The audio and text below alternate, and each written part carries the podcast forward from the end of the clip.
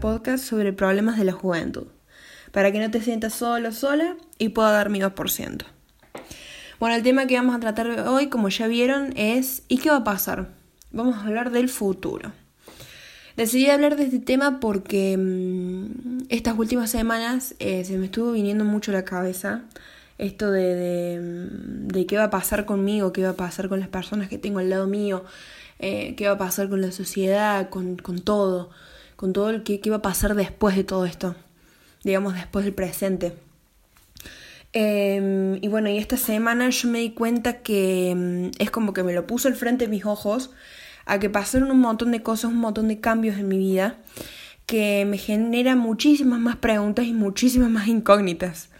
Por ejemplo, esto de la pandemia a muchos, o sea, estoy segurísima, que a muchos les generó muchísima incertidumbre. Y para mí tenés dos, em, dos opciones de verla, digamos, en donde te carcomes la cabeza y, y, y, pensás todo lo malo que puede pasar y no terminas haciendo absolutamente nada por miedo de que pase algo malo. Y después tenés el otro extremo en donde decís, wow, loco, mira lo que puede hacer una pandemia. Tengo que hacer, o sea, te dan como muchas ganas de hacer de todo, de todo, sea la edad que tengas. Eh, y para mí, o sea, yo siempre digo que los, los extremos están. Todo extremo es malo. Em, y como que está bien, sí. Yo nunca dejé de, de, de, opinar con respecto a que tenés que disfrutar vivir y tenés que hacer lo que vos quieras y tenés que hacer lo que se te ocurra en el momento, porque después pueden pasar un millón de cosas en donde vos no vas a poder hacerlo, no vas a poder, no sé, no querés salir de joya. Después vas a decir, voy a tener 25 años y no voy a que, o sea, y voy a querer salir joven y no voy a poder por estudios, por la familia, anda a saber por qué, ¿me entiendes? Y eso me parece perfecto. Pero después también tenés el lado del miedo, que comerte la cabeza, o sea, la cabeza es el peor enemigo del hombre, el peor enemigo del hombre, eh, la cabeza de uno. Entonces si uno se carcome la cabeza diciendo que no, que no voy a hacer esto porque si no van a pasar estas cosas y otras otras cosas y estas otras cosas y empiezas a sacar y empiezas a sacar un montón de conclusiones y, y opciones de lo que pueden llegar a pasar y es como no, para, afloja un poco, si total, o sea, la verdad que nadie sabe cómo vamos, cómo vamos a salir mañana, si vamos a levantarnos con dos ojos, si vamos a levantarnos con dos piernas, con dos brazos, eh, anda a saber lo que puede pasar el día de mañana. O sea, nadie sabe, pero por eso no te vas a sacar comer la cabeza y no te vas a, no vas a decir voy a dejar de hacer cosas porque tengo miedo a lo que pase.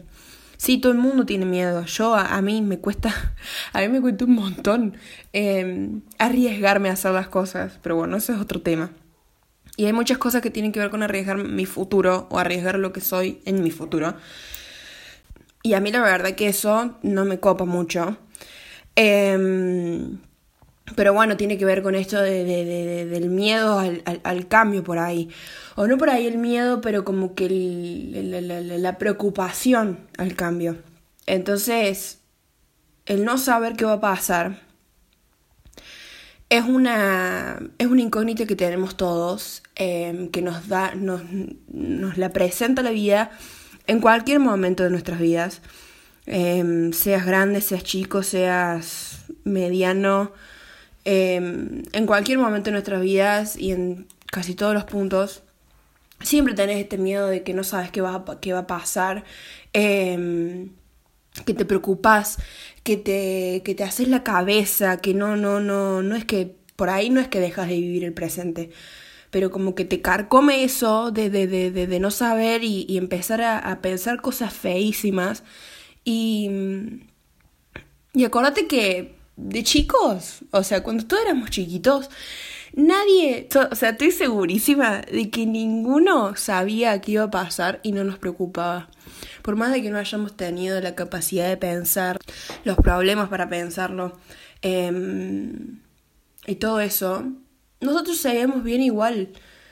O sea, a mí por ejemplo me pasaba que de chica decía, me repetía mucho qué pasaría si mis papás Em, se mueren y yo me quedara sola con mi hermana y, y pasan un montón de cosas y yo, o sea, en ese momento yo me decía tipo, basta, o sea, ¿por qué? ¿Por qué pensás? O sea, le juro que me decía, ¿por qué pensás eso?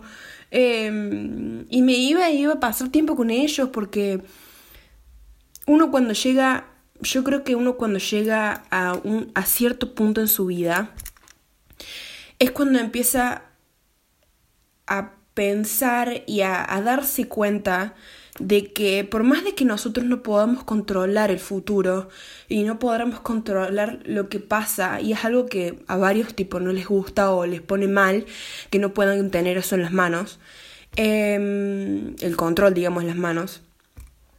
No hay por qué privarse de, de, cosas que pasaron antes, de cosas que pasan ahora. Em, no, no esto de, de, querer pensar todo el tiempo en el futuro es un problema que tenemos todos. Y, y, no hay que preocuparse por algo que ni siquiera sabemos si va a pasar o no. Por más de que tengamos todas las expectativas puestas en eso y qué sé yo, uno no sabe qué puede pasar. A mí me pasa que muchas veces cuando me cuando pienso en esto, cuando me pregunto ¿y qué va a pasar? Yo digo, no sé qué va a pasar. Les digo la verdad, o sea, yo me lo, me lo digo a mí misma, no sé qué va a pasar. Y no por eso voy a dejar de vivir o por eso voy a vivir al máximo, voy a hacer que todo no me importe. Em, no, no, no, no, no, no son así las cosas. Siempre, yo siempre creo que en todo extremo hay un gris. Em, y lo creo fielmente. Y para mí este gris del futuro es que cuando te pase, vos, vos date cuenta de que no todo está en nuestras manos, de que, mm, bueno, supuestamente la religión hay una sola persona que sabe el futuro y nosotros, todos nosotros somos ordinarios en donde no, no tenemos idea de lo que va a pasar.